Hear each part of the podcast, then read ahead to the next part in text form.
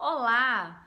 Hoje é muito difícil, quase impossível, encontrarmos alguém que não envia ou recebe e-mails profissionais. E provavelmente, se isso é frequente no seu dia a dia, já deve ter acontecido pelo menos uma vez de você enviar um e-mail e receber a ligação do seu cliente dizendo assim: Olha, eu não entendi muito bem o que você quis dizer.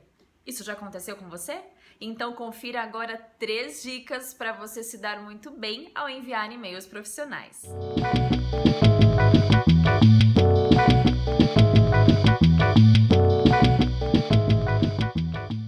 E a primeira dica é ler. Mas o que eu posso ler, Fernanda? Leio só livros da minha área, livros técnicos? Não só os livros da sua área, livros técnicos, claro, que são sempre muito bem-vindos, mas é interessante que a gente leia uma amplitude de estilos, biografias, revistas, jornais. Quanto mais a gente lê, mais a gente conhece novas formas de escrita e com isso amplia as possibilidades de escrever bem um texto. A segunda dica é planejar. Você sabia que a palavra texto vem do latim textum, que significa entrelaçar? Imagine linhas entrelaçadas, ideias entrelaçadas. Quando a gente planeja, mesmo que mentalmente, fica muito mais fácil de saber o que a gente vai falar, de criar uma conexão entre as ideias. Então pense antes de escrever o e-mail. E a terceira dica é ser simples. Quando a gente é simples, a gente escolhe palavras que são fáceis de serem entendidas pelas pessoas.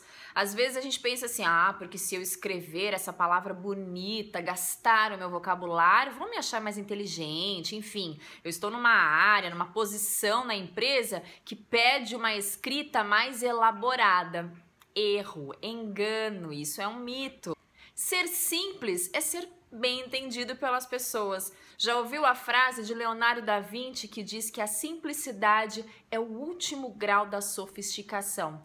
Então, para a gente ser simples, para a gente escrever com elegância, é mais fácil escolher palavras que sejam conhecidas e que não criem dúvidas no seu leitor. Afinal, a gente não tem tanto tempo assim para ler aquele texto longo.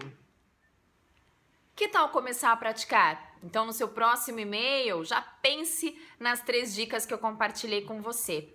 Ah, e se você acha que esse conteúdo é relevante, que pode ajudar alguém, curta e compartilhe com os seus colegas. Escreva a hashtag espalhando conhecimento. Vamos disseminar boas práticas para quem está por perto. Um forte abraço, te espero no próximo vídeo e até muito breve.